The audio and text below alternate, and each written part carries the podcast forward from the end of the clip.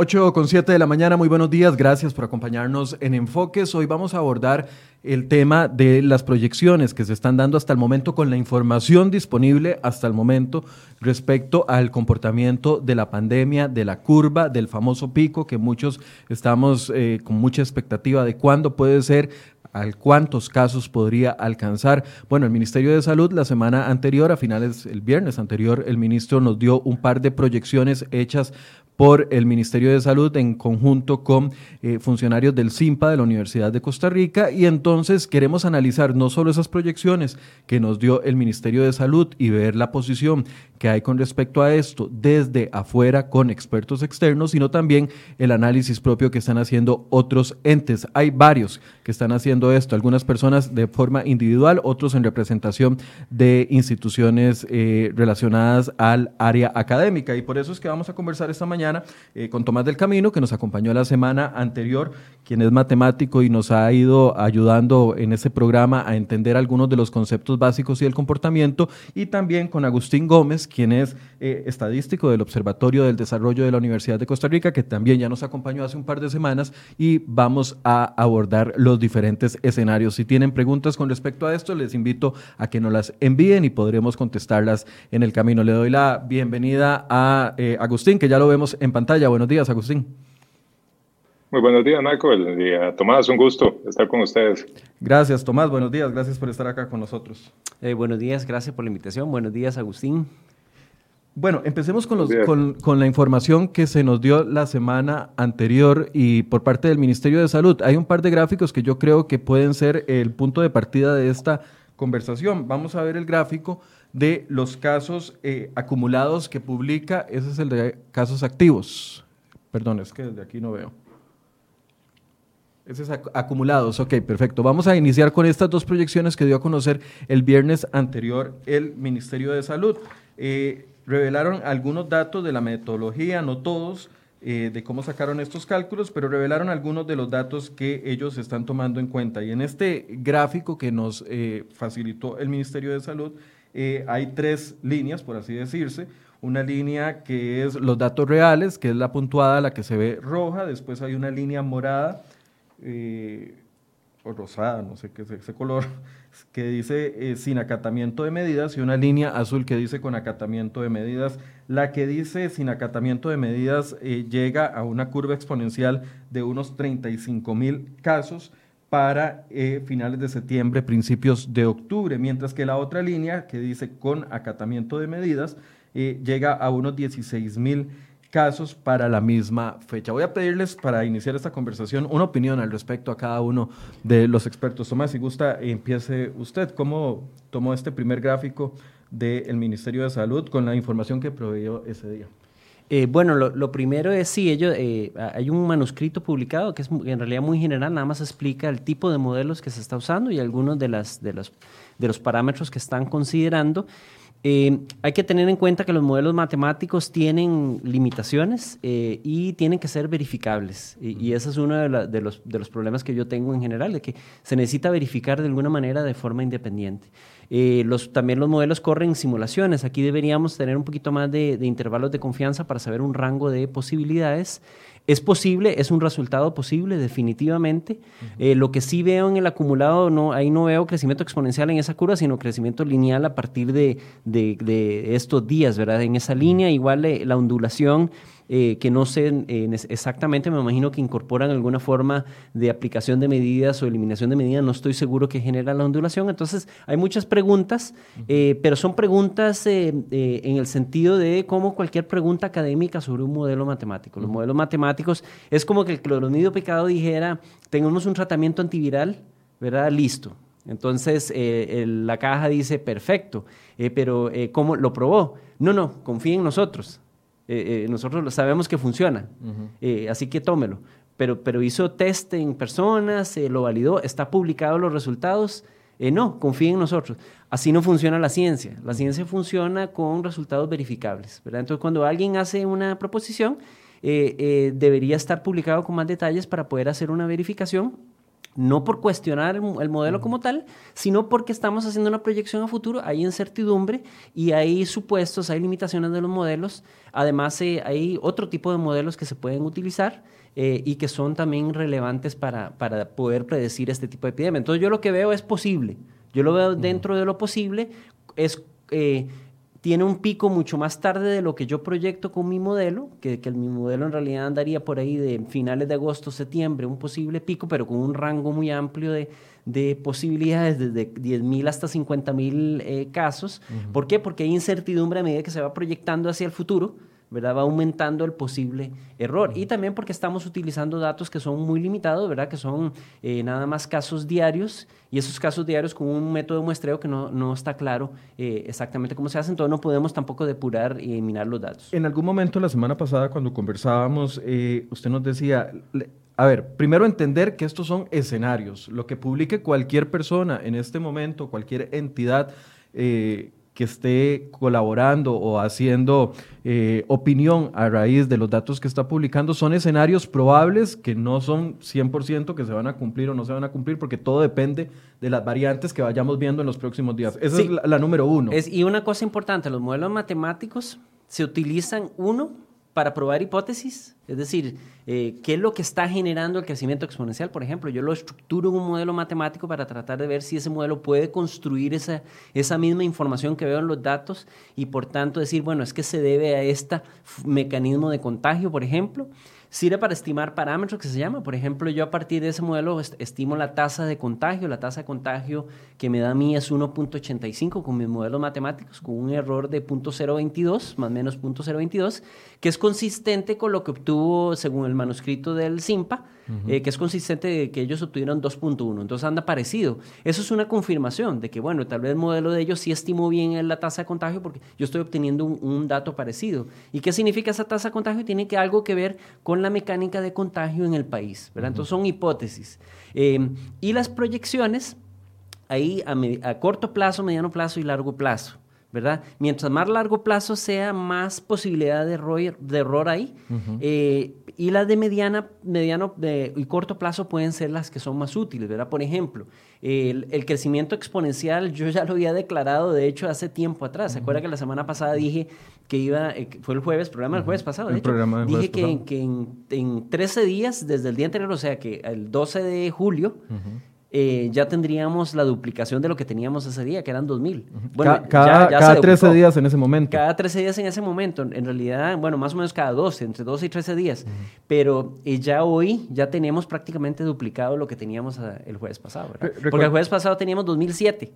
Hoy tenemos 3.833 casos activos. Activos. O sea que sí se está duplicando, eh, se está cortando el tiempo de duplicación y eso es una señal que yo tomo como una como información importante para poder eh, decir, bueno, ¿cómo tengo que preparar entonces el sistema para recibir lo que potencialmente es otra duplicación en un periodo corto de días? ¿O qué tengo que hacer para ralentizar y asegurar que no se duplique en nueve días, sino que se duplique en 15, en 20, en 30 días? Que eso es lo valioso de estos modelos, poder ir previendo por dónde va la situación para poder ir tomando medidas. Correcto. Otro, otro punto que me gustaría destacar es la palabra con acatamiento y sin acatamiento.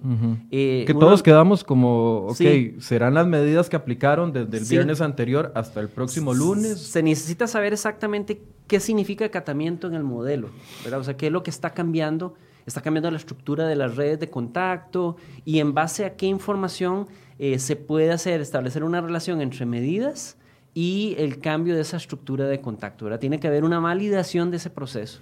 Eh, igual la palabra acatamiento, porque eh, eh, es cierto, es una responsabilidad compartida en realidad luchar contra esta epidemia. por un lado, las medidas que el gobierno pueda ejecutar, porque también está limitado de, qué es lo que realmente puede ejecutar, y por otro lado, la ciudadanía que tiene que responder y tiene como, como un deber, así como un derecho ciudadano.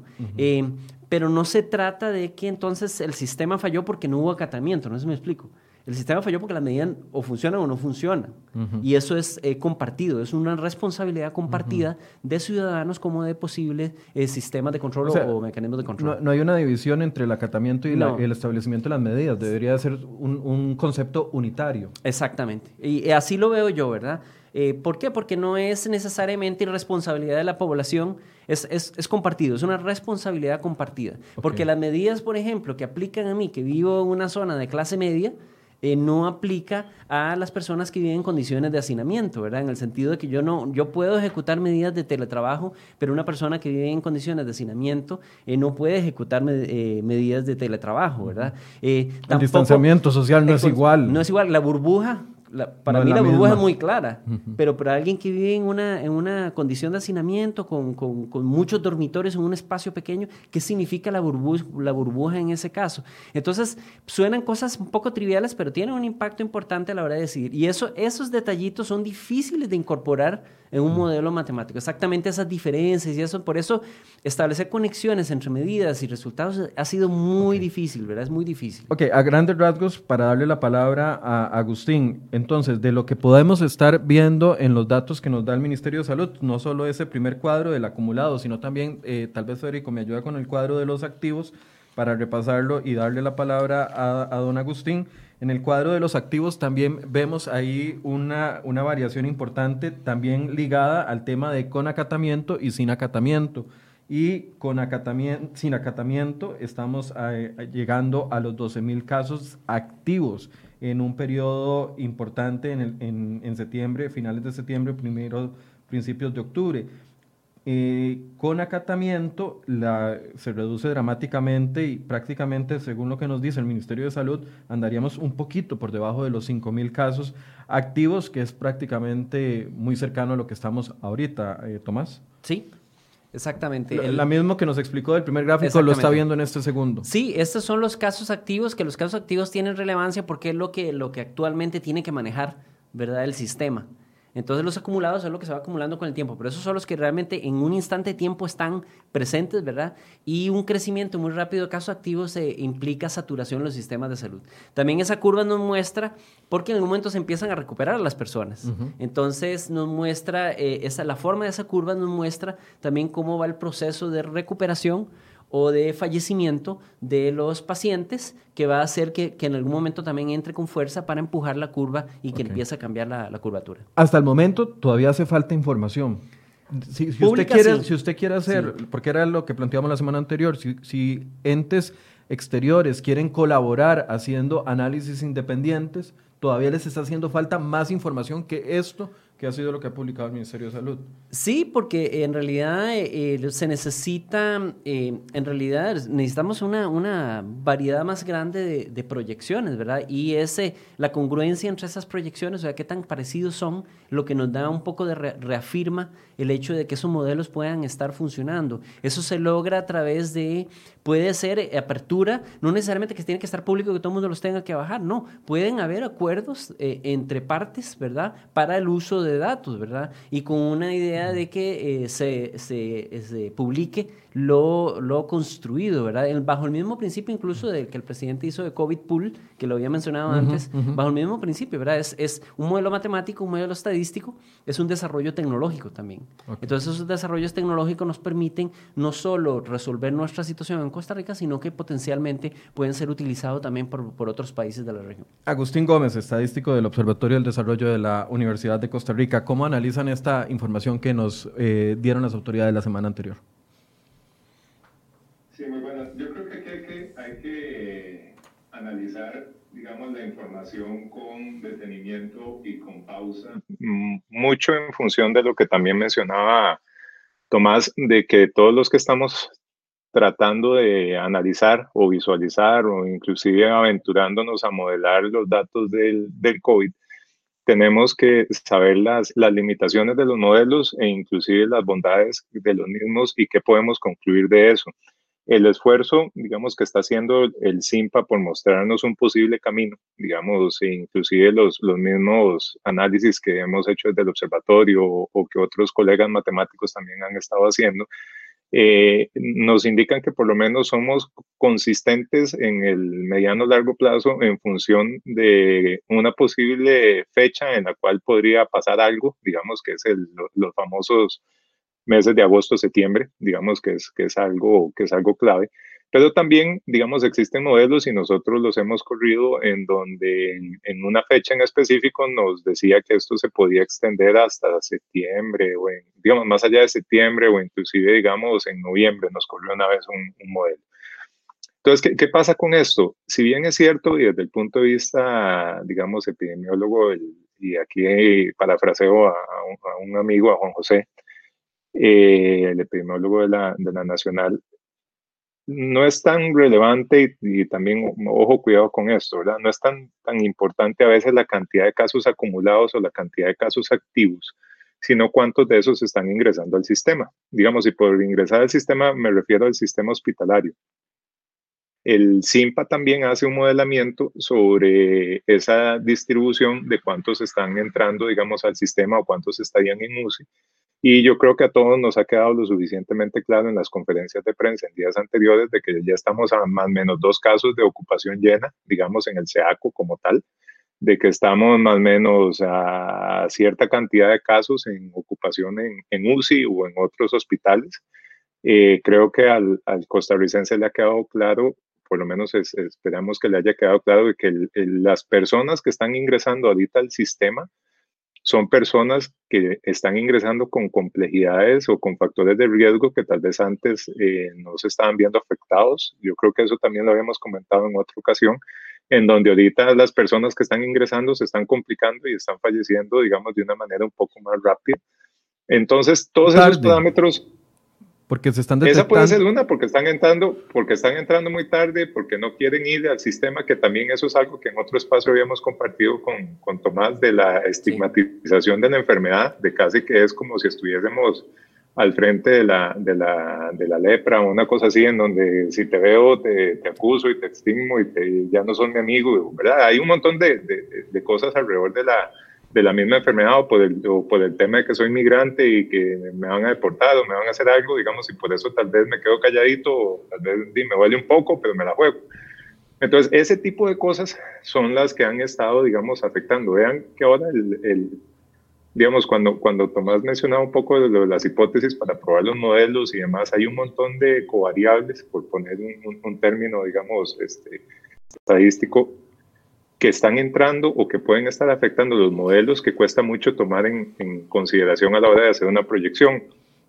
Por ejemplo, ¿a qué me refiero con eso? Los, los muestreos masivos que se están haciendo en las comunidades o en ciertos distritos. El concepto de que efectivamente, y ya otros medios también lo han, lo han, lo han comentado, que ya tenemos una transmisión comunitaria, no solo por el tema de que eh, es casi que materialmente imposible darle un rastreo, digamos, a todas las, a todo el, perfil, digamos, de, contactos que ha tenido una persona contagiada, sino porque realmente están apareciendo un montón de casos en los cuales no se tenía un reporte o no habían asistido, digamos, al, al sistema de salud o no se habían reportado que eso están saliendo en estos muestreos. Entonces, ¿qué es lo, qué es lo que pasa con esto? Todo eso a la hora de modelarlo, digamos, eh, tiene su, su complejidad. Los modelos matemáticos ahorita nos permiten hacer eso. Digamos, por dicha existe la capacidad a nivel de cómputo y a nivel, digamos, de procesamiento para poder generar ese tipo de escenarios. Y con base en esos escenarios, yo creo que la proyección del, del SIMPA, eh, digamos, este, trata de modelar eso. Ahora,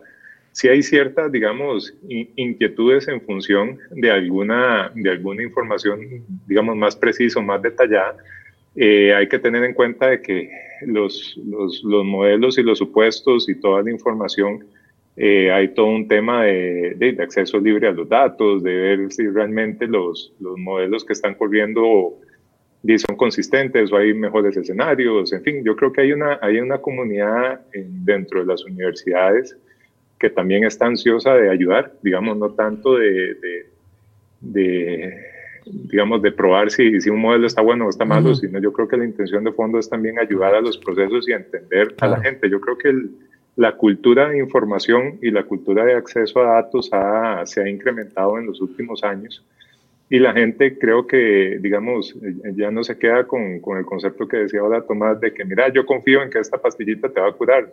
Mira, la probaste, la validaste, tenés algún otro criterio, qué efectos secundarios tiene, ¿verdad? Y, eso pasa con, con, con cualquier modelo que uno quisiera probar. Entonces, digamos, si uno, si uno analiza, sí. No, termine la idea para poderle hacer una consulta. si uno analiza, digamos, los datos con, con pinzas, por así decirlo, uno va a encontrar tendencias, digamos, marcadas, el crecimiento exponencial, digamos, el incremento acumulado de casos, la duplicación de casos en, periodos muy cortos. Por ejemplo, hay uno de los, gráficos que nosotros tenemos en, nuestro portal de, de, información, que de hecho lo, lo, sacamos el día de ayer, que muestra la evolución de los casos acumulados cada siete o cada cinco días. Entonces, obviamente, la duplicación de los casos se ve perfectamente desde hace de un mes más, tal vez un poquito, en donde venimos acumulando en una, a una mayor velocidad la cantidad de casos previo a lo que nosotros pasamos. Inclusive hasta hay hipótesis muy, digamos, muy, no, no, ponga, no, no, no, tachemos digamos, de locas, pero digamos, hay hipótesis en las cuales dice que realmente esta es la primera ola de la enfermedad que yo creo que también yo de en algún otro momento lo habíamos conversado, ¿verdad? Sí, sí. sí. Nos reímos porque Tomás es de, esa, de esa hipótesis, por eso nos reímos. Por, e, e, por, eso se la, por eso se la robo y porque con Tomás la escuché y después la volví a escuchar con otra persona. Entonces digo, bueno, puede que no sea tan, tan aventurada, digamos, y, perdón Tomás si te malinterpretas la, la expresión, pero realmente puede ser cierto. Sí. Digamos, puede ser que estamos viendo, digamos, un escenario, digamos, este eh, loco de que nosotros malinterpretamos la primera ola y esto es lo que realmente está pasando. Ahora, si le preguntas a, otros colegas epidemiólogos, también te pueden salir con una respuesta similar, de que realmente ahora sí hay una, hay una afectación. Okay. Entonces, eh, tal vez con, con, con, eso termino. El analizar una simple curva, digamos que es la de casos acumulados, o, o el analizar el crecimiento de los casos activos, o analizar la tasa de reproducibilidad, o digamos, o analizar las estimaciones se tienen que analizar en paquetes. Digamos, no, no lo puedes analizar individualmente porque son, son fenómenos en los cuales cada escenario que de decisión que tomas te va a afectar uno u otro. Okay. Entonces, sí, sí hay que tener, digamos, cuidado, cuidado con eso. Ok, pero lo que sí noto entre lo que la fotografía, voy a llamarle así, la fotografía que toma el Ministerio de Salud con su información, la fotografía que toma el Observatorio del Desarrollo con la información que obtiene, la fotografía de Tomás, es que todas convergen en que no estamos en el pico y que ese pico tiende a estar más en septiembre o en octubre. ¿Estoy en lo correcto? Sí, exactamente. Eso es lo que observo yo. Yo creo que es consistente en, en todos los modelos que hemos visto, incluso de otros colegas. Eh, también es importante que la gente sepa que los cambios de tendencia no es que eh, hace siete días eh, las mascarillas obligatorias y como la incubación dicen que siete días, entonces en siete días exactamente voy a dar el resultado. No, hay una distribución, es una distribución de Poisson, promedio de siete días. Es decir, por ahí de los, de los siete días el 60% debería haber ya tener efecto, pero no todo el 100%. Es decir, se retrasa el proceso de, de ver el efecto de la mascarilla. Y eso se ve en las curvas, se ve como cambios en la tendencia. Entonces, si voy creciendo así, de repente veo una cosa que se ve más línea recta o podría haber incluso una inflexión hacia el otro lado. Eso es lo que andamos buscando, ¿verdad? Y tardan varios días en verse esos cambios. Y que, entonces, que es muy difícil ejecutar medidas esperar a ver qué sucede porque es un periodo largo, puede pasar mucho en ese periodo. Si no resulta, por ejemplo, entonces decimos, bueno, es una torta. Bueno, es que no tenemos otra manera de saber qué efecto puede tener una medida. Entonces el principio de precaución sí se utiliza. Una cosa que yo también agregaría es que en esto de las, de las ciencias y cuando se utiliza la ciencia para comunicarlo al público general, hay una cosa que se llama el sesgo de confirmación que es que por lo general eh, yo no puedo hacer modelos y, colocar los modelos que, que, me convienen, las simulaciones o las proyecciones que me convienen más, digamos, o que, o que ven una tendencia que, que ayudan a, a, mi, a, mi, a mi argumento. Tenemos que ser amplios y por eso la variedad de modelos, que yo publique uno, que, que, que Agustín publique otro, que se publique el de Simpa, que se publique el de Mario Villalobos, que Luis Rosero, etcétera, eh, permite que si hay un sesgo debido a lo que yo ando buscando, lo que Agustín anda buscando, se pueda balancear, ¿verdad? Porque vea un contraste de lo que yo digo no es consistente con lo que dice Agustín y como ves, tenemos una discusión. Yo digo que es la primera ola, tal vez eh, Agustín no está tan convencido, pero es una discusión la que tenemos de por qué será una primera ola o no. Y esa, esa es la riqueza, yo creo, de poder tener datos abiertos y poder discutir. Lo que quiero buscar para facilidad de comprensión de la gente es que eh, a pesar de que las fotografías no son exactamente iguales, todas muestran como hacia el mismo, hacia el mismo paisaje, por así decirse. Y, voy a utilizar dos antecedentes para, para, poderles dar la palabra a ustedes. Uno de los antecedentes que había es que varios de ustedes, eh, recuerdo bien haber leído Tomás hace mucho tiempo, de que diciendo, ya estamos en transmisión comunitaria.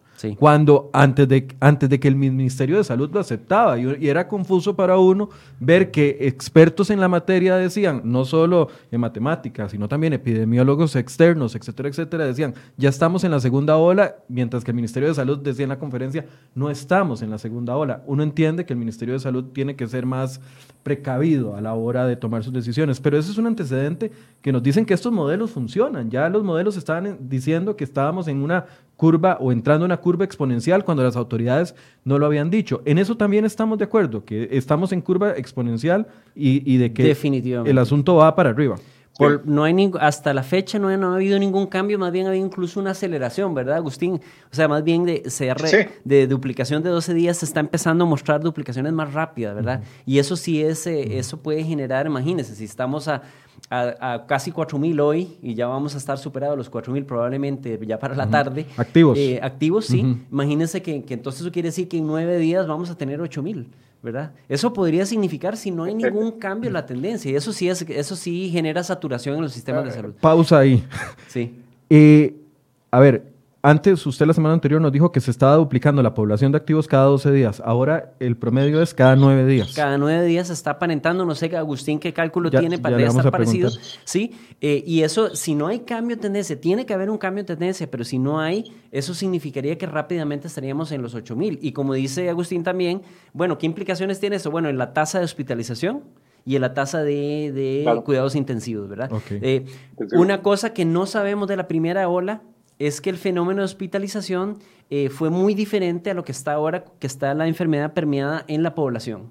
Entonces la tasa de hospitalización todavía la estamos experimentando. Entonces, por suerte fue baja en la primera y por suerte la mortalidad ha sido baja. Sin embargo, está empezando a moverse y los números están empezando a cambiar bastante rápido. Entonces, tenemos que estar precavidos de lo que significa esto en hospitalización, que como dice, ya sabemos, está casi, casi saturado. Eso quiere decir que pronto va a estar saturado. Y en la saturación más efectos de que las personas no quieren ir a, testearse, puede generar mortalidad que no tiene que tiene que ver porque ni siquiera pudo llegar al sistema a encontrar o a tratar a esas personas. ¿Qué es lo que ha estado pasando en otros países? Sí, exactamente. Entonces ya eso genera y eso es lo que aumenta tanto la hospitalización y eso aumenta también la posibilidad de mortalidad que sería eh, terrible. Entonces, según la visión de Tomás, tasa de duplicación cada nueve días según los últimos datos conocidos. Ojalá, cambie, pero eso es lo que ve usted. Agustín, ¿ustedes cómo están viendo la tasa de duplicación? Mira, yo, te lo ejemplifico así. Estamos en la semana 18, digamos, eh, tomando en cuenta que la semana empieza un lunes y termina un domingo, ¿verdad? Que es más o menos así como se han ido manejando desde el, inicio de la, de la, pandemia, que esa fue la semana cero, por así decirlo, porque empezó como un jueves y fue, digamos, el primer reporte fue como miércoles o jueves, ahorita no, no recuerdo bien. Pero digamos, a hoy, eh, a la semana 18 andan por 840 casos, la semana 17 se reportaron 1.866 casos. Eh, en la semana 16, 917. En la semana 15, 498. En la semana 14, 397. Con, con esto que quiero decir, eh, la cantidad, digamos, de casos que se van reportando por semana obviamente va incrementando. Si bien es cierto, tuvimos un, buen aliciente de dos días con reportes eh, similares, digamos, iguales, de 245, que eso, digamos, eh, matemáticamente tiene un efecto, digamos, cuando vos venís en una, en una tendencia creciente, pero el, el, comportamiento, inclusive a nivel de la tasa de reproducibilidad, que también nosotros lo, la calculamos, sí nos, nos indica un aceleramiento en la, en la cantidad de días que pasan para poder acumular mil casos. Sí. Ah, y yo creo que eso también lo habíamos conversado. ¿Cuánto pasamos en casi 106 días, me parece? 80 días para poder, para, poder llegar a los mil casos. Sí. Y ahorita estamos llegando a mil casos en menos de poner... Tres días o dos días, sí. ¿Qué?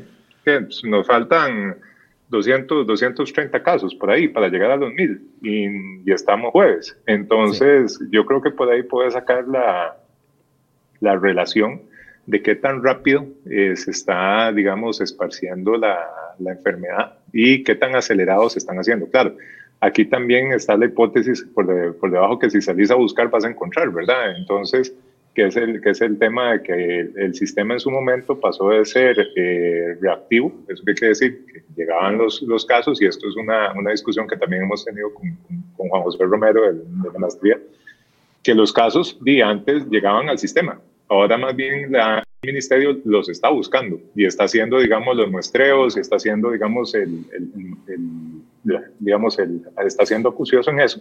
Y eso también genera algún tipo de ruido en la estimación o en los modelos. Y por ruido, ¿qué quiere decir? Que la forma o el método con el cual se estaban identificando esos casos cambió. Okay. O que es otra cosa que también hay que tener cuidado.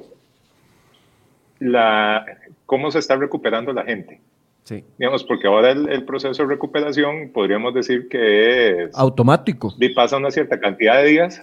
No quería decirlo así, pero digamos, pasa, pasa una cierta no, pero, pero yo sí lo digo, es que es automático. Ya. es por días y no es por verificación científica de que si la persona tuvo, eh, ya sale negativo en la prueba del virus. Es, solo dejamos que pasen los días y los pasamos a recuperados. Eso, eso matemáticamente, y ahí no, me deja mentir, ni Tomás lo puede corroborar o me puede mitificar, y eso te afecta el comportamiento. Eh, Porque estás, estás impulsando 107 casos, creo que fue ayer, ¿verdad? Que se recuperaron sí, en, en, un sistema y, y, obviamente eso te baja los casos activos. Por, y matemáticamente puedes hacer eso, ¿verdad? Agustín, hay, un... Hay un... sí, hay un gráfico que quiero enseñarles para, para que es de, del Observatorio del Desarrollo y es el que se llama eh, cantidad de casos acumulados que ustedes publicaron hace un par de días. Eh, es titulado, Federico, Comportamiento del COVID en Costa Rica y a mano izquierda dice cantidad de casos, para que lo logre ubicar. En ese, en ese gráfico de, de ustedes eh, hablan de que la curva podría llegar en el escenario optimista y en el, eh, y en el, y en el pesimista hasta los 60 mil casos para los 150, para la, para la semana 150, no.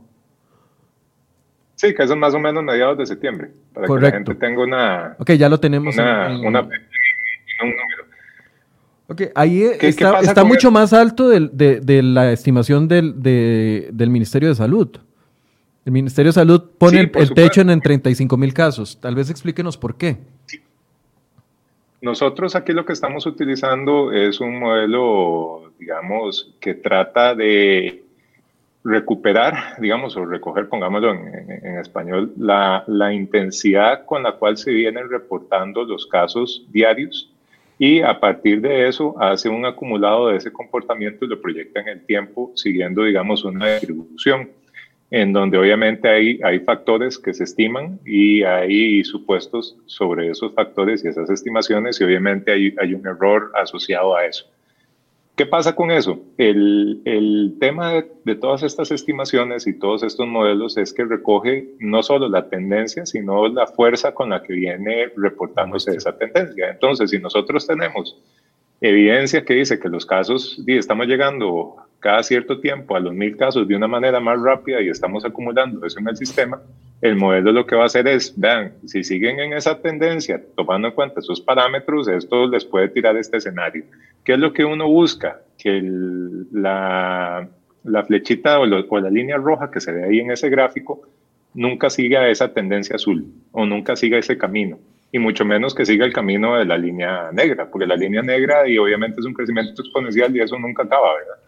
Entonces, eh, ¿qué es lo que uno espera? Que, que, esa línea o ese patrón que se viene mostrando ahí en algún momento se empiece a alejar de ese escenario.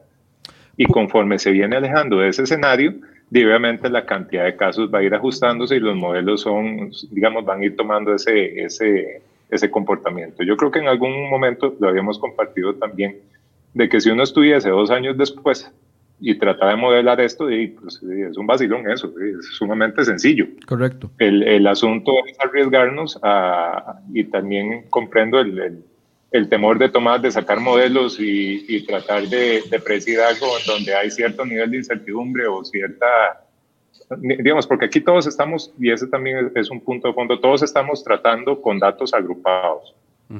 Digamos, hay cierta desagregación a nivel distrital, sí, pero no, es, no está toda la información que uno quisiera a nivel distrital, digamos, partamos, partamos de ese hecho, y la información distrital se empezó a presentar hace siete, ocho días. Entonces también hay un vacío en la cantidad de datos que uno pudiera modelar. Agustín, ¿por, qué, ¿por qué el escenario, perdón que lo interrumpa, por qué el escenario pesimista y el optimista ahí se parecen tanto para esa fecha, para, para finales de septiembre? Porque ambos, ambos, ambos están, digamos, el, el escenario eh, pesimista lo que supone es un crecimiento exponencial acelerado. Entonces, lo que nosotros hemos estado recopilando, o por lo menos modelando en los datos, es que el escenario optimista, que así se le llamamos, está recogiendo con mayor fuerza el crecimiento exponencial, porque está viendo una duplicidad, digamos, o una cierta tendencia a estar acumulando casos muchísimo más rápido y a estar duplicando la cantidad de casos con una mayor frecuencia que antes. Eh, por ejemplo, este mismo gráfico hace mes, mes, dos meses y medio que también lo publicamos en una ola, eh, no, no, sobrepasaba los 150 casos diarios en función de la tendencia. Obviamente ya en ese escenario nosotros no nos encontramos, ya esa foto pasó. Ahora estamos en otra foto en donde estamos reportando 350, 200, de 250 a 400, pongámosle que ese sea nuestro, margen. Eh, que estamos ahora en ese nivel. Entonces los escenarios nos están tirando eso. ¿Qué pasa si nosotros estamos en un escenario que, y ojalá no lleguemos a estar reportando entre 500 a 1000 casos? obviamente ahí el, el, sistema o la enfermedad ya no está contenida, digamos, ya, ya, es una cosa más alarmante en donde podríamos simular, y eso también es una de las tesis de, de Rosero, otro, otros países con otros, con otros comportamientos en donde la enfermedad anda al, libre albedrío por todo lado, ¿verdad? Y está contagiando de manera más acelerada a toda la población. Entonces, el por qué ambas líneas eventualmente tienden a, ser similares o parten del mismo supuesto es porque están recogiendo esa fuerza y esa intensidad y, y, matemáticamente en, ese momento las curvas de ahí son iguales, son prácticamente iguales. Ok, hablemos de la tasa, la tasa de reproducibilidad del el famoso R0. Volvamos a recordar qué es el R0 y el cálculo que tenemos actualizado el día de hoy. Hay R0 que se llama el número reproductivo básico, que es el número de nuevos contagios que una persona puede generar durante su proceso de enfermedad. Y hay otro que se llama el R efectivo, ¿verdad? Que es el número de casos secundarios por caso primario. Eso se puede estimar a partir de haciendo, em, revisando lo que hubo ayer con lo que hay hoy, ¿verdad? Que es una forma de hacerlo, un promedio de una semana. Y, otra es directamente viendo los casos secundarios que genera un caso primario. Eso yo creo que ya la capacidad se perdió porque no se, puede, no se puede rastrear ya a una persona. Una persona tiene COVID, no se le puede investigar quién se lo dio ni a quién se lo, se lo pasó. Porque ya eh, estamos en transmisión sí, Entonces hay que, hay que estimarlo de otra manera. El R0, este R0 o este R efectivo, que son dos diferentes, ¿verdad? El R0 tiene más que ver con la dinámica misma de la enfermedad. El R0 es, se debe a la forma de contagio, se debe al, tipo de virus, etcétera, etcétera. Y el R efectivo se debe más ya a la dinámica real que está ocurriendo en la población. Y entonces los efectos de control se ven mucho más rápidos en, en lo que sería el R efectivo, ¿verdad? Porque se puede monitorear día a día, mientras que en el R Cero se debe más a cambios en directos en la tasa de contagio o en la probabilidad de contagio. Sonó todo muy técnico, ¿verdad? Pero esto sirve para determinar qué tan rápido se está propagando la enfermedad en la población, qué tanto rápido se reproduce la enfermedad en la población. Habíamos explicado que R, R1 sería lo ideal, que una persona... Que es que no cambia, sí. Que una persona, no infecta a otra, por tanto hay un reemplazo nada más. Nada más hay un reemplazo. Pero ahorita estábamos, según el último corte que usted hizo, en 1.85. 1.85 significa menos. eso? Punto, significa que una persona durante su proceso de, de, enfermedad. puede contagiar a 1.85 personas, o sea, casi dos personas eh, en promedio, ¿verdad? Entonces eso, eso significa que eh, eso determina qué tan rápido se va a duplicar o qué tan rápido va a crecer la población. Sí, al inicio de la epidemia en muchos lados estaban reportando hasta casi cuatro, ¿verdad? De ese, de ese número. Definitivamente se ha, se ha bajado, ¿verdad? Eh, pero anda en esos números alrededor de dos, que es que no es un, no es un número alentador, ¿verdad? El número que sea R01 significa entonces que sí la población está, se mantiene endémica, casi la enfermedad endémica significa, y yo creo que vamos a llegar a eso donde siempre hay una, una proporción de, de la población, que está enferma eh, y con pequeños brotes esporádicos eh, y eso significa que no crece demasiado la enfermedad, pero sí está siempre presente, ¿verdad? Que eso probablemente lo, eh, es lo que va a suceder cuando avancemos en el proceso de la epidemia. Entre más exponencial sea la enfermedad en el país, más va a crecer el R o no necesariamente. Eh, sí, el R tiene que ver precisamente con la velocidad con la que crece. Si un R muy alto, entonces eh, exponencialmente crece más rápido que un R más bajo, ¿verdad? Eh, ¿Por qué? Porque es cuánto, reproduzco yo mi enfermedad. sin embargo, los efectos del de, el R0 se afecta directamente por el efecto en el cambio de la tasa de contagio, por ejemplo. Si yo logro efectivamente cambiar la tasa de contagio, ¿verdad? Que es ahí donde viene la idea de distanciamiento social, eh, entonces el R0 disminuye, ¿verdad? Solo por, por el efecto de reducir la cantidad de contagio. Eh, de ahí vienen todas las estrategias de distanciamiento social, se basan en realidad en estos modelos epidémicos, ¿verdad? Que, que lo describen de esa manera. Eh, la vacuna lo que hace es efectivamente disminuir la población susceptible disponible, ¿verdad? ¿Por qué? Porque entonces si la mitad de la población está vacunada, eso quiere decir que solo la mitad de la población puede infectarse. Entonces eso disminuye la población susceptible, disponible para, o ponerle disponible para eh, iniciar otro proceso de contagio. Entonces, eh, el R0, eh, el, número reproductivo básico, no es tan sensible para medirlo el día a día. El R efectivo, que es el que calcula, por ejemplo, Agustín, ese sí es más sensible para monitorear los posibles cambios día a día. Entonces, para ver un efecto de, de una medida, de hecho, uno usa mucho el R efectivo para ver si eh, tuvo en, unos, en un promedio de siete días aproximadamente, que es lo que, lo se podría estimar por, por, por, ser un promedio de siete días de, de incubación, eh, que eso tiene una distribución, creo yo, pues ahí me ayuda Agustín, porque eso ya es estadística. Eso querría decir que más o menos de las personas en un corte, en un día, en aproximadamente siete días, por lo menos el 60% creo estaría estaría ya en proceso de, de, de, ya entrando a la enfermedad con síntomas si fuera del caso. Y eso quiere decir que el, efecto de R lo debería haber por lo menos a, de, a los siete días en adelante. O sea, que, que, debe haber un cambio a partir de los siete días en adelante. Ojalá esperando más tiempo, ¿verdad? Ya casi vamos a hablar de las medidas, pero le voy a preguntar a Agustín con respecto al R y ahí tenemos el gráfico del seguimiento que ustedes les han dado al R en el Observatorio del Desarrollo.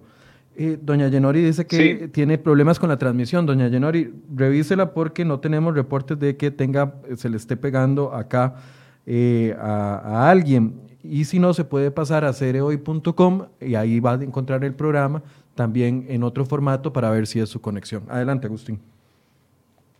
Sí, gracias. Creo que el, digamos, el, el, jugar con, con, estos números y el tratar de interpretarlos y, y, explicar por qué a veces la cosa, digamos, va para arriba y por qué a veces se mantiene, o digamos, por qué le representa crecimientos y por qué a veces está cerca de uno, pasa por el hecho de cómo se vienen reportando los casos claramente y cuál es el comportamiento que está teniendo la enfermedad. Si ustedes ven en ese gráfico, nosotros hace cuatro días estábamos casi al, borde del 1.9, que para fines prácticos y para el redondeo es 2. Hoy, hoy estamos un poco más bajo, entonces la gente podría estar pensando, pero ¿por qué, ¿por qué sube? ¿Por qué baja? Pues justamente por el tipo de enfermedad que es y por la cantidad de, digamos, de ajustes que uno hace. SR tiene, digamos, el, ajuste cada siete días, entonces obviamente eh, recoge el comportamiento de los últimos siete días para poder hacer un, ajuste. Nosotros tenemos otro gráfico que también es cada, con promedios móviles, cada 14 días, en donde el comportamiento es muy brincón. Y ese comportamiento que, que, significa que es muy brincón es que inclusive hace tres días estábamos, hace cuatro días estábamos arriba del 2, cercano al 2,5. Eh, hoy estamos, bueno, por lo menos ayer, porque esto se actualiza todos, todos los días, hoy estábamos cerca del, del 1,55 y es muy probable que dentro de dos o tres días ya volvamos a otra vez a repuntar o a subir. Eh, ¿Qué es lo que uno, digamos, eventualmente busca con esto? Que claramente no, lleguemos a un R de 3, 4, pero también hay mucha literatura que dice que los cambios en decimales o en centésimas de esta tasa puede disparar, digamos, el, la enfermedad como tal. O sea, no necesariamente el que estemos en 3 significa que estemos peor que estemos en 1,8 o en 1,5. La idea de eso es obviamente que estemos debajo de 1 y ojalá digamos muy cercano a 0. Ese es el, parámetro como tal. Ahora, ¿de qué depende eso? De, de, múltiples factores que yo creo que hemos estado conversando en el, durante el programa de cómo realmente contener la propagación y qué tan tan buenos ticos, por ponerlo así, somos a la hora de, acatar las medidas. Digamos, si, si, usamos mascarillas, si tenemos distanciamiento, si, digamos, eh, no salimos de la casa más de lo que sea necesario. Y ahí es donde viene el tema de que eventualmente con las, con las fases o con las liberaciones, que me imagino que más adelante vamos a tocar eso rápidamente, y eso va a empezar a, a, jugar en favor o en contra de esta tasa. Lo que nosotros sí hemos sido cautos es, es de tratar de explicarle a la gente que ese va, va, a estar oscilando, va a estar fluctuando, digamos, que es, que es una, una, palabra que también utilizan mucho los, los colegas del, del, CCP a la hora de hacer la, la, proyección y compararnos con otros países, pero es una realidad, por eso, por eso te digo, el, el, analizar esto implica sentarse con, con, pinzas y realmente hacer un, un, un análisis de un montón de variables, de un montón de comportamientos, de un montón de, de parámetros que se están tomando día a día y con base en eso de tomar las mejores decisiones en el momento. Ahorita sí sabemos que, el, que estamos a una tasa de contagio de reproducibilidad acelerada, digamos, eso es, eso es consistente con la tasa de crecimiento exponencial que tenemos. Y obviamente el reservo va a también recolectar eso. Entonces, ¿qué es lo que tenemos que hacer para cortar ese crecimiento? Que esa es la, la pregunta del millón, ¿verdad?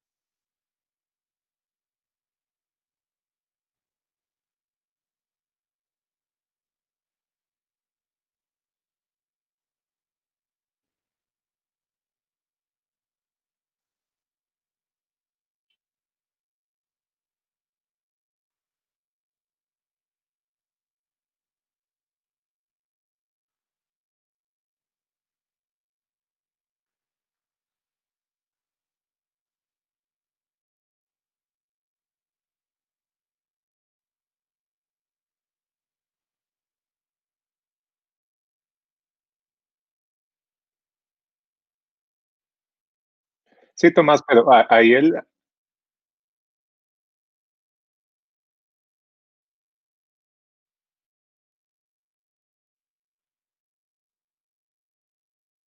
Ah,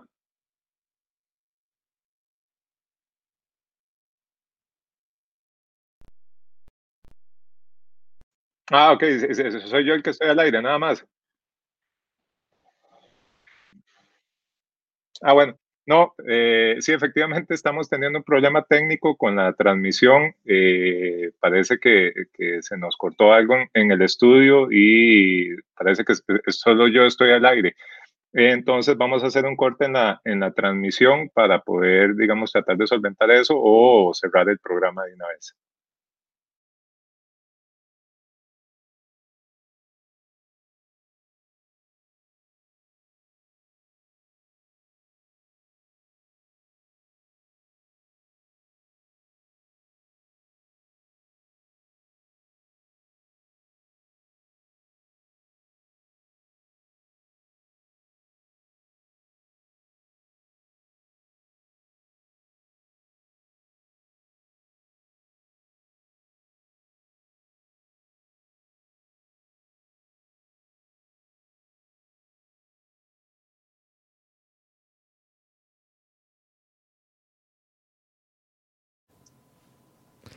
Bien, tuvimos un pequeño problema técnico, pero nos conectamos de nuevo para hacer el cierre y las conclusiones y terminar de escuchar eh, lo que nos dijo Tomás que ustedes no pudieron escuchar porque estábamos con un problema de audio y era lo que hablábamos de comparado con otros países, ¿verdad? Sí. Eh, que bueno, yo les recomiendo entrar a un, a un sitio que se llama endcoronavirus.org que muestra las tendencias de diferentes países nosotros estamos en la sección de Need to Take Action. Hay tres secciones, una de que está controlado, una de que van por buen camino y lo están controlando y nosotros estamos en la de que tenemos que tomar acción. Eh, definitivamente este tenemos que tomar acción nos habla a todos, ¿verdad? Habla tanto a la población general como las posibles medidas que pueda implementar el gobierno. Eh, y bueno, ojalá empecemos a ver una tendencia de cambio debido a, posibles nuevas acciones. Yo creo que tenemos que diseñar más acciones, ¿verdad? Estamos yo creo que todavía jugando con el mismo conjunto de acciones posibles. Yo creo que tenemos que diseñar nuevas posibles acciones para ver si podemos contener. Y lo que hay que importante es empujar la curva hacia atrás. Eh, eliminar el contagio es muy difícil, pero desacelerarlo y empujarlo, un pico tarde es bueno, ¿verdad? Pico tarde es bueno. Y creo que lo decía el, programa pasado, es mejor tener 100 casos en, un mes que tener 100 casos en un día, porque entonces el sistema de control, el sistema de médico puede absorber 100 casos en un mes, pero tal vez en un día no. Entonces lo que buscamos es empujar la curva hacia atrás. Entonces, si, un sector de la población importante puede eh, seguir eh, eh, regulaciones de, distanciamiento social, eso podría empujar la curva hacia atrás y eso nos ayudaría a que no, no veamos una situación tan crítica como la que podríamos estar viviendo pronto. ¿Se necesitan medidas más duras? No, no necesariamente más duras, es ese... Eh, Porque alguna gente está hablando de, bueno, a, como estamos hay que encerrarnos todos, no salir durante 15 días, 22 días y ver qué pasa. El aislamiento absoluto definitivamente funciona, ¿verdad? Porque no habría contacto entre personas. Pero eso solo lo puede implementar un país como China, una dictadura. Eso es imposible porque implica muchas cosas, ¿verdad? Implica que nosotros quedamos como ciudadanos en cero también. Y eso también tiene un costo. Claro. Eso también tiene un costo.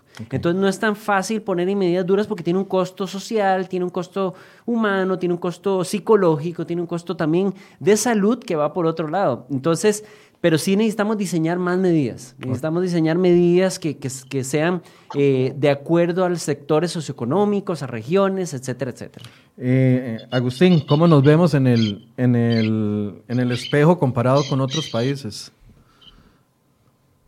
Yo creo que lo que podríamos ver es que, han hecho los otros países que nosotros podamos aprender. Digamos, el, creo que también se ha probado que el, confinamiento, digamos, de dos meses, tres meses, eh, DC hace un bajonazo en las estadísticas y hace un control, pero eso no evita que haya nuevos rebrotes. Digamos que eso ya lo, ya lo han experimentado otros países. Yo creo que el, el, tema que queda es cómo realmente vivir con esta pandemia, digamos, qué, qué cosas son las que tenemos que hacer, cómo desaceleramos realmente lo que mencionaba Tomás, este, este crecimiento porque ya, ya, nos lo advertían, digamos, el, el, ministro siempre ha sido muy, muy enfático en esto, se va a saturar, se va a saturar, se va a saturar, van a estar creciendo las muertes, van a estar creciendo las muertes, pero eh, el, el, asunto es cómo nosotros partimos de esta nueva realidad en la cual efectivamente tenemos que tomar acciones que nos lleven a desacelerar. Creo que la, digamos, la, la pandemia, el tema de la vacuna, el tema de, otros, de otras cosas, está bien tenerlas presente, pero digamos, esto no es algo que de hoy a mañana ya no va a estar y ya nadie se va a enfermar. Es un proceso y ve la, decisión que tomó el Ministerio de Educación el día de ayer. Y yo creo que vamos a llegar a septiembre y va a tomar otra vez la misma decisión y este año nos vamos en blanco, ¿verdad? Sí. Porque es prácticamente inviable. Ahora, ¿qué hemos aprendido de otros países en donde el sistema educativo sí está funcionando? Digamos, ¿cuáles son las medidas? Pero ¿cómo contenés que los chiquitos no interactúen entre sí? Digamos, o cómo contener de que no se toquen las manos, ¿verdad? Hay como muchos factores en los cuales ahí hay, sí, existen protocolos, pero tal vez hay ciertas poblaciones en las cuales es imposible implementar un tipo de protocolo. Hay otras que tal vez sí, que eso pasa también por, por el nivel de educación que, que tenga cada uno de nosotros y cómo realmente entiende que esta cosa es para largo. Y digamos, y cómo cómo manejas una economía en la cual tenés una afectación, tenés sectores que están, digamos, ansiosos por la apertura, tenés una, eh, de negocios que están falleciendo, tenés, ¿verdad? Hay, un montón de cosas en las cuales es, es, complicado hacer un balance y el balance va a ser realmente cómo nosotros vamos a vivir esta nueva realidad y cómo debemos estar acatando esta nueva realidad. Eh, un cierre, Agustín, por favor. Eh, tratemos de, evitar, digamos, en, la medida de lo posible, el, acercarnos, digamos, a otras, a otras poblaciones en las cuales, digamos, nosotros no estamos seguros de si están contagiados o no. Aquí el tema es que hay que actuar, digamos, y veámoslo así, hay, hay que actuar como si la persona de la par que no está dentro de mi burbuja estuviese enferma. Y cómo realmente yo tengo que cuidar. Yo creo que el, el tema de, realmente interiorizar, de que yo tengo que tomar acciones, de que si voy a salir a la calle tengo que tomar mis medidas, de que si yo voy a trabajar tengo que tomar las medidas, de que si voy a atender al público no solo tengo que, no solo tengo que tomar las medidas yo, sino que tengo que velar porque el público que yo estoy atendiendo tome las medidas también. Es algo que nos, que nos va a, marcar de aquí, y muy probable hasta, hasta el otro año y cuidado inclusive más creo que el, el, asunto es realmente interiorizarnos y entender que estamos ante una enfermedad que nos puede pasar desde un dolor de espalda a un dolor de, estómago hasta estar intubado y en coma inducido por un mes, ¿verdad? Entonces, dentro de ese margen de escenario, eh, creo que las medidas de acción son las que nos van a, llegar a, realmente a, sobre, a sobrellevar esta pandemia. Eh, Tomás, una conclusión. Eh, bueno, muchas gracias por la invitación al programa. Estoy de acuerdo con, con Agustín. Tenemos que pensar en que tomar las medidas como ciudadanos y ciudadanas, como que cualquier otra persona podría estar infectada. Por tanto, eh, protejo para no, para no infectarme también. Eh, incluso pensar en que yo mismo podría estar infectado sin síntomas y entonces, por tanto, no quiero infectar a otros. Em, y por otro lado, eh, tenemos que vivir esta, eh, reconstruir lo que sería la nueva normalidad, que no la hemos reconstruido. Estoy de acuerdo con Agustín, del inicio de clases es un absoluto, sería un absoluto no. De hecho, gran impacto en cambio movilidad, según Google Mobility, se debe al cierre de, clases, ¿verdad? Entonces es importante, eso ha reducido la movilidad en Costa Rica, y no sé qué sería si estuvieran las clases en este momento abiertas. Esa medida yo creo que hay que mantener, tenemos que repensar la educación por tanto también, ¿verdad? Porque eso no quiere decir que nos vamos a ir eh, en blanco los estudiantes, sino que tienen que continuar ese proceso y que pasa el otro año. Eh, y bueno, yo creo que tenemos que diseñar eh, grupos de expertos y expertas ¿Cómo serían esas medidas de para que un ciudadano o una ciudadana pueda cambiar ese distanciamiento? Por decir, si tengo que hoy cinco contactos esta semana, bueno, yo hacer un esfuerzo de, bueno, no voy a tener cinco, voy a tener dos la semana que viene. Voy a hacer, ¿por qué? Porque en mi día a día tengo cinco contactos con esporádicos, como le diría el SIMPA. Eh, la otra semana, ¿qué tal si yo me esfuerzo a tener solo dos? ¿Por qué? Porque por razones de trabajo no puedo tener menos. Eh, ese tipo de acción que es más concreta, ¿verdad? Permite eh, que a los ciudadanos sepan que por lo menos están reduciendo de alguna manera su intervención. Si voy dos veces a comer afuera, eh, bueno, redúzcalo en una por lo menos, porque tal vez, y si es absolutamente innecesario, entonces no vaya ninguna vez a comer afuera. ¿Verdad? Eh, claro, la gente está, eh, estar encerrado en casa no es algo que se supera fácilmente, la gente necesita moverse de alguna manera. Entonces, en fin, yo creo que eh, ciudadanía tenemos que, empezar a responder, pero como una acción ciudadana, ¿verdad? No por imposición, sino por una acción ciudadana. Y yo pido al, al gobierno y al ministerio apertura de que existimos eh, muchas personas eh, disponibles y, capaces de hacer análisis y ese análisis mixto de diferentes grupos lo que puede que nos lleve a una posible estrategia que pueda ser interesante. Bien, yo le agradezco mucho a Tomás del Camino, matemático que nos ha ayudado estos días a eh, poner en perspectiva el tema de las proyecciones y también al Observatorio del Desarrollo y Agustín Gómez que también nos han colaborado en esto. Definitivamente, aunque las fotografías no son exactamente iguales, que era lo que decía al principio, todas marcan una tendencia y es importante que nos mentalicemos de que eh, septiembre, o sea, que vienen momentos difíciles. Esa es la pura verdad. Vienen momentos difíciles, vienen la, la tal vez la prueba más fuerte que vamos a tener como sociedad en los próximos eh, tres meses. Estamos hablando de septiembre y no hemos terminado ni siquiera julio, estamos empezando julio. O sea, hay que mentalizarse de que vienen momentos difíciles y que va a requerir por la seguridad propia una responsabilidad propia. Y ojalá que la podamos ir asumiendo. Mañana vamos a conversar también de este tema desde la perspectiva de la Caja Costarricense del Seguro Social con el gerente médico Mario Ruiz, que nos va a dar un análisis de cómo está la situación de las camas en los hospitales, en cuidados intensivos, eh, cuándo se estarían venciendo esas capacidades máximas, esos cupos máximos que tenemos y eh, ayudando a concientizar y a tener más información sobre esta pandemia. Muchas gracias por su compañía y los esperamos mañana acá en Enfoques. Buenos días.